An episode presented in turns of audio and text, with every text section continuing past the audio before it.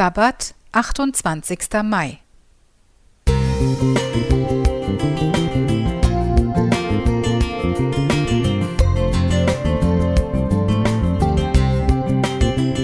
Ein kleiner Lichtblick für den Tag.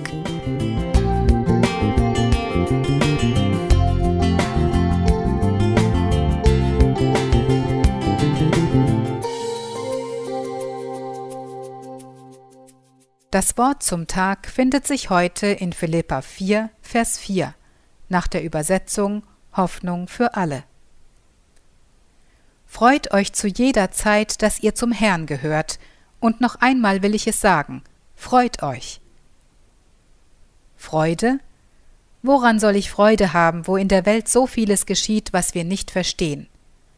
William G. Johnson schreibt in seinem Buch Das Beste kommt noch, dass er jedes Jahr die Bibel einmal vollständig durchliest, und das bereits seit über 30 Jahren. Vergleiche Seite 47. Dies habe ihn geformt, geprägt und getröstet. Wir Christen haben allen Grund zur Freude, nicht weil wir besser sind als andere, sondern weil wir es besser haben. Ich hoffe, dass jeder von uns Gott in seinem Alltag erfährt, wie er uns führt und bewahrt, wie er uns die richtigen Worte zur richtigen Zeit eingibt und uns tröstet. Freut euch. Das ist ein Aufruf, fast ein Befehl.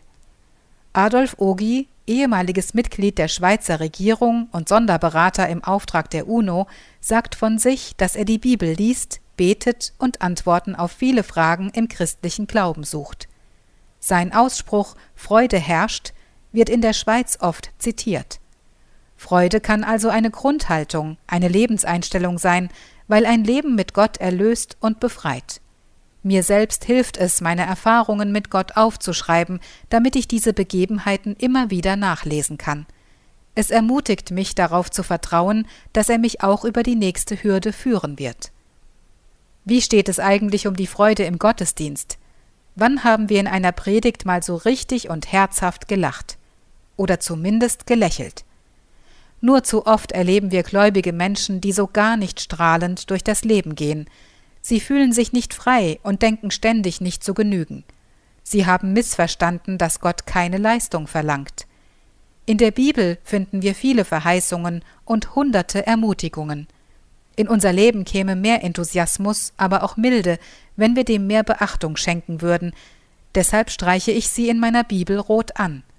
Und die Worte, die mir sagen, dass ich keine Angst zu haben brauche, streiche ich zusätzlich gelb an. In der unteren rechten Ecke der Seite füge ich entsprechend einen roten und oder gelben Strich ein. Sollte ich einmal traurig sein oder gar Angst haben, finde ich schnell diese Texte und damit Trost und Halt. Und ich kann mit Nehemia ausrufen: Die Freude am Herrn ist auch meine Stärke. Nehemia 8, Vers 10. Denise Hochstrasser